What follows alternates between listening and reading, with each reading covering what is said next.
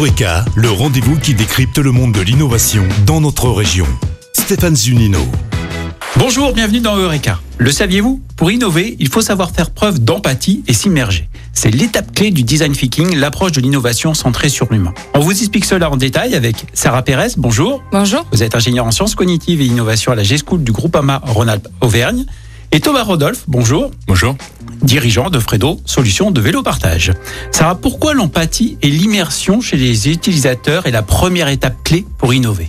Et parce qu'on va chercher à résoudre un vrai problème. Et donc pour ça, on va devoir s'immerger euh, dans l'environnement avec une posture empathique.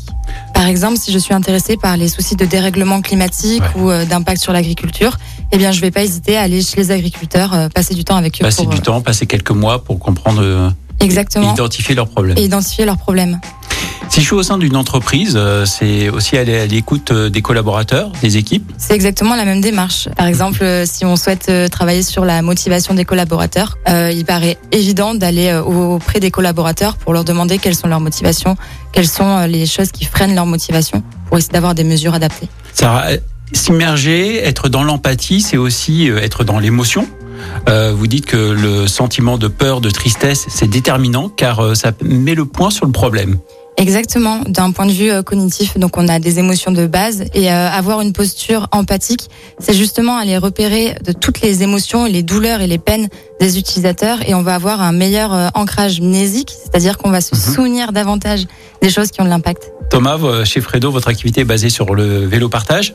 Avant de lancer ce projet, vous avez eu recours justement à cette phase d'immersion? Oui, euh, nous on a décidé de s'immerger dans un contexte. C'était en janvier 2019 pour ma part, euh, avec euh, euh, des personnes autour des ronds-points et dans des manifestations. Euh, lors du grand débat national avait, avait sonné Ouais. et on a voulu s'immerger euh, auprès de, de cette euh, communauté pour aller chercher justement le fondement d'un problème ou d'une problématique. Et donc, euh, vous êtes resté combien de temps et comment vous avez identifié ces, ces sujets? C'est en discutant avec les gens, c'est de Oui, tout à fait. On est resté pour en arriver au vélo partage? On est resté pendant un mois et demi euh, immergé dans cette dans cette communauté de personnes.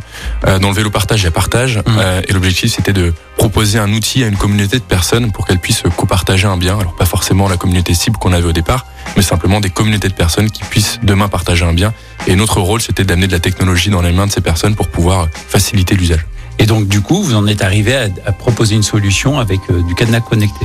Oui, tout à fait. L'outil, effectivement, qu'on a décidé de placer euh, dans les mains des, des- des utilisateurs, c'est un cadenas connecté euh, et permet aujourd'hui, effectivement, à des communautés de personnes de partager euh, l'usage de la mobilité avec une flotte de 10, 20, 30, 50 vélos euh, dans des contextes différents, que ce soit en entreprise ou en collectivité. Ces personnes peuvent désormais se déplacer avec un outil qui est partageable, qui est le cadenas et le vélo euh, sur lequel on est assis pour pédaler.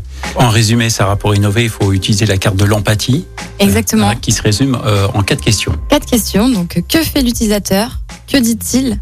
Que pense-t-il? Et la plus importante, que craint-il? Parce que c'est là qu'on va vraiment détecter ses douleurs et ses peines. Bien, merci pour cette recette. Merci beaucoup. Merci.